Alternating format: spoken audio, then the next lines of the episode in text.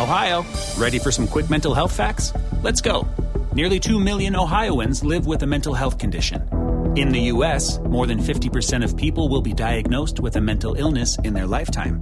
Depression is a leading cause of disability worldwide. So, why are some of us still stigmatizing people living with a mental health condition when we know all of this? Let's listen to the facts and beat the stigma. Ohio, challenge what you know about mental health at beatthestigma.org.